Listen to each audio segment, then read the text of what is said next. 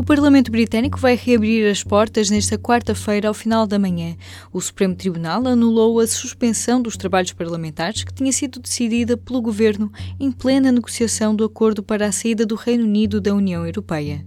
This court has already concluded that the Prime Minister's advice to Her Majesty was unlawful, void and of no effect. Hoje, antes de tudo, o último plot twist do Brexit. The prorogation was also void and of no effect. Parliament has not been prorogued. Acabamos de ouvir Brenda Hale, presidente do Supremo Tribunal Britânico. Na terça-feira, anunciou que a decisão do governo de suspender o Parlamento era ilegal e mandou reabrir a Câmara dos Comuns e a dos Lordes. António Saraiva Lima, jornalista da secção do Mundo, explica o que se passou.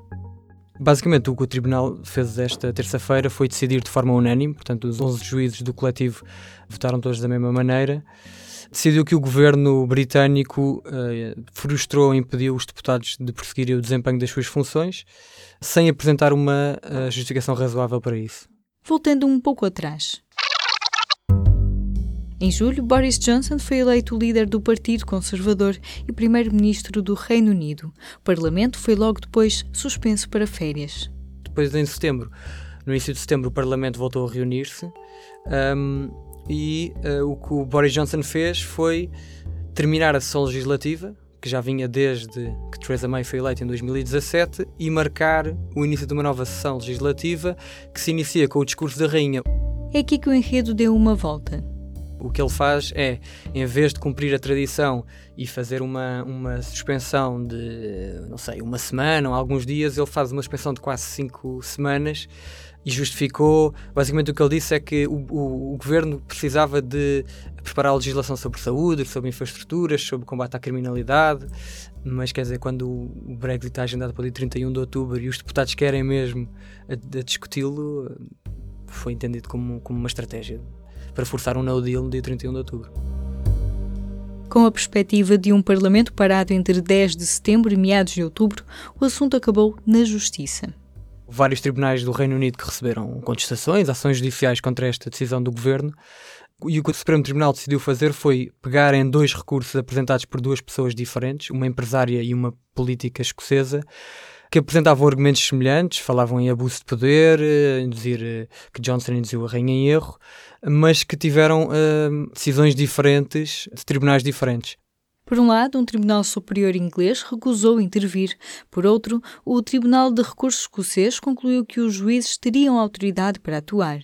O Supremo achou que fazia sentido apreciar uh, estes dois recursos, ouvir os advogados destas duas pessoas e ouvir também os advogados do governo e outras entidades interessadas. Por fim, o Supremo Britânico acolheu a interpretação do Tribunal da Escócia e decidiu que a suspensão que foi efetivada no dia 10 de setembro fica sem efeito. Parliament has not been prorogued. Ou seja, na verdade o Parlamento nunca teve suspenso e, portanto, o Tribunal basicamente deu ordem ou autorizou tanto o Presidente da Câmara dos Comuns como da Câmara dos Lordes a agendar a sessão legislativa normal os partidos da oposição reagiram quase imediatamente, incluindo o líder do Partido Trabalhista, Jeremy Corbyn.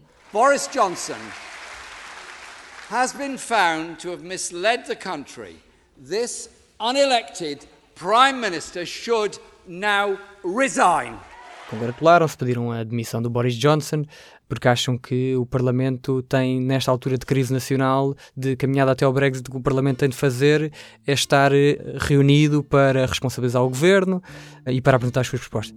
O primeiro-ministro Boris Johnson demorou um pouco mais a responder. Pode também ter a ver com o facto de ele estar em Nova Iorque para participar na, na Assembleia Geral das Nações Unidas.